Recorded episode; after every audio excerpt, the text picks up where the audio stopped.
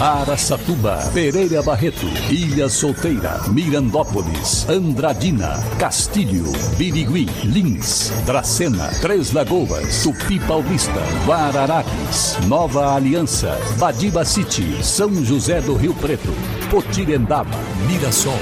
Azevedo Auditoria Soluções Empresariais apresenta SRC Notícia. A informação para mais de 3 milhões e meio de ouvintes. Apresentação Nivaldo Franco Bueno.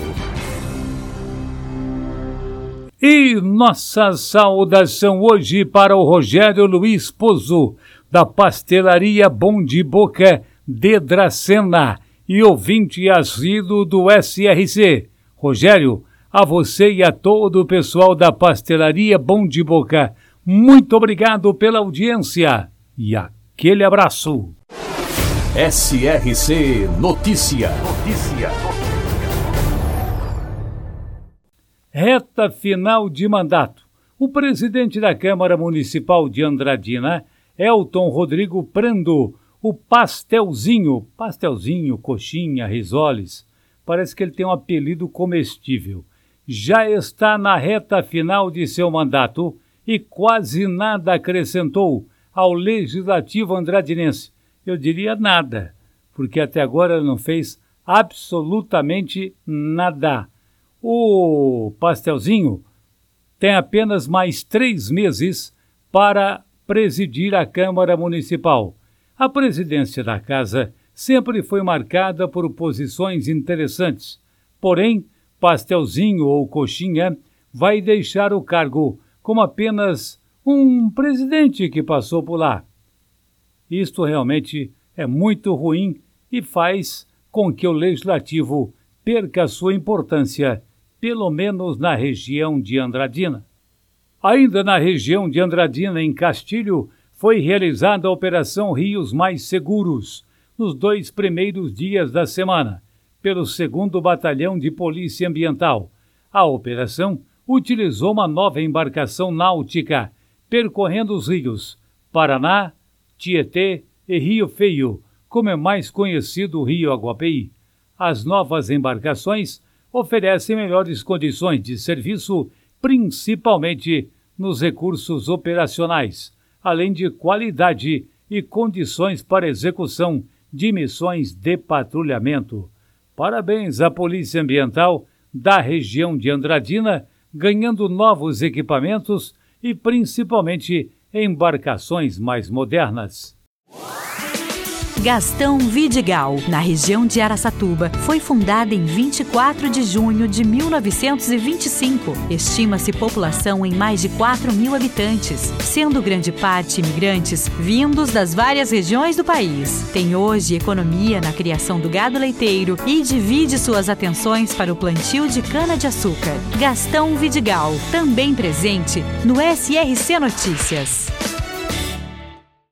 E agora Tupi Paulista e Dracena são notícia. Repórter Eduardo Costa, Tropical e Difusora FMs. O município de Irapuru, cidade que pertence à região de Dracena, vai iniciar a vacinação contra o Covid em adolescentes de 12 a 17 anos com comorbidades. A vacinação para estes jovens começará neste dia 18 de agosto. A Secretaria Municipal de Saúde de Irapuru informou que nesta quarta-feira, 18 de agosto, o centro de saúde da cidade estará aberto das 8 8 até as 17 horas para toda a população de 12 a 17 anos com comorbidades, mediante a apresentação de declaração médica. Pessoas com comorbidades definidas pelo Ministério da Saúde, gestantes e puérperas. Para receber a vacina contra o Covid, qualquer pessoa com comorbidades e que integre os grupos anunciados deverá apresentar o laudo médico e não esquecer do CPF e cartão do SUS. Eduardo Costa, SRC. Com a nova janela de flexibilização autorizada pelo governo do estado de São Paulo, a partir de agora, além do fim das restrições de atendimento para comércio e serviços também, passam a ser permitidas a realização de eventos sociais, museus e feiras corporativas nos 645 municípios do estado de São Paulo. Esta liberação deve reativar novamente um setor que há muito está paralisado ou com pouca demanda em Araçatuba, que é o setor de bifes. O governo do estado não chegou a especificar quais eventos sociais estão permitidos, mas entende-se que, comemora que comemorações, como festas de casamento e aniversários, possam ser realizadas observando-se os protocolos de segurança. Para o presidente do Sindicato de Hotéis, Bares, Restaurantes e Similares de Aracatuba, Flávio disse que esse setor foi muito judiado nesta pandemia e a gente espera que realmente volte a funcionar, mesmo porque, voltando, o potencial é grande para ter uma boa recuperação. E é verdade. Então, com essa flexibilização, nova flexibilização do governo do estado de São Paulo, o movimento deve crescer no setor de bares, restaurantes, lanchonetes e principalmente no setor social.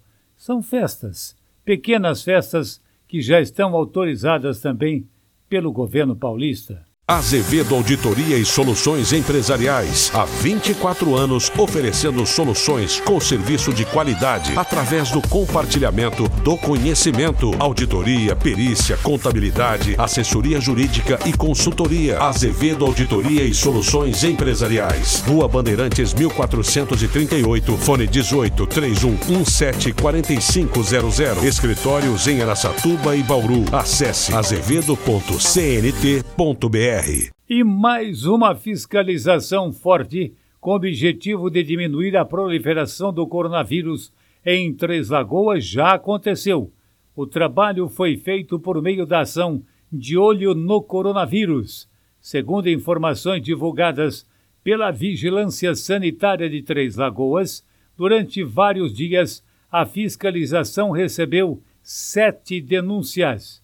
O relatório apresentado mostra que 10 pessoas foram abordadas, além de 250 pessoas em baile. Ainda não está permitido em Mato Grosso do Sul. 40 pessoas em local público, 100 pessoas em três festas de residências e 400, nossa, 400 pessoas em duas festas realizadas em ranchos. Devido à aglomeração, cinco conveniências e bares foram fechados e uma pessoa foi detida. A ação, promovida, conta com apoio de servidores da Secretaria Municipal de Desenvolvimento Econômico, Trânsito, Meio Ambiente e Agronegócio, além da Polícia Militar Ambiental, Polícia Militar, Polícia Civil, Corpo de Bombeiros e Ministério Público. Para combater os casos da Covid-19, é disponibilizado um canal para você denunciar estabelecimentos. E atenção, telefone 0 Operadora 67 3929 1861. Eu vou repetir. 0 Operadora 67 3929 1861. Esse telefone atende até às 17 horas. Depois desse horário, você pode ligar para o 190 da Polícia Militar em Três Lagoas. Olha, mais de 750 pessoas foram abordadas e uma detida, bares fechados, lojas de conveniência aglomeradas também e essas festas que a gente acabou de citar. Apenas a flexibilização que a gente citou no começo é para o estado de São Paulo. Ainda não atinge e não atende o território de Mato Grosso do Sul. O prefeito de Fernandópolis, na região de Rio Preto, e Mirassol, André Pessuto, do DEM, foi condenado por improbidade administrativa em ação proposta pelo Ministério Público. De acordo com a decisão do juiz da segunda vara civil, Heitor Katsumi Miura, o prefeito terá que pagar uma multa equivalente ao seu salário, além de ter suspenso os seus direitos políticos pelo prazo de três anos e proibição de contratar com o poder público pelo mesmo período. O Ministério Público acusou Pessuto e outros servidores em cargos de comissão de causarem um prejuízo aos cofres públicos no valor de 4 milhões e 300 mil. Segundo a denúncia, eles receberam verbas públicas para realizar viagem à cidade de São Paulo, ocorrida em julho de 2018, sob o pretexto da necessidade de tratar de assuntos de interesse do município no Palácio dos Bandeirantes. Na realidade, a viagem ocorreu com o fim de participarem da convenção estadual partidária realizada pelo então candidato a deputado, afirmou o magistrado na sentença.